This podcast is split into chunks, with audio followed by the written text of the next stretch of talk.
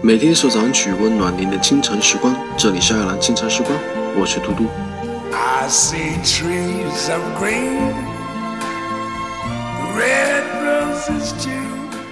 每个人在成长中都会受到很多伤，会哭泣，会悲伤，会觉得疼痛，而疼过之后，才懂得如何保护自己。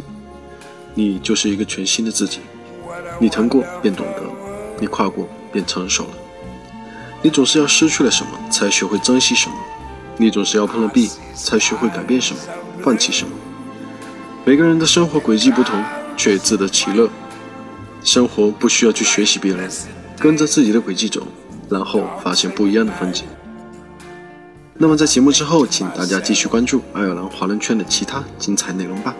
What a wonderful world.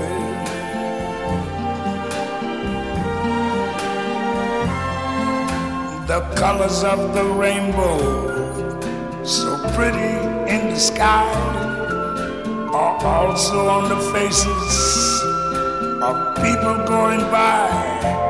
I see friends shaking hands, saying, How do you do? They're really saying, I love you. I hear babies cry.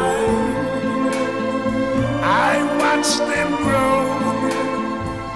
They learn much more than I never knew. And I think to myself, what a wonderful world. Yes, I think to myself, what a wonderful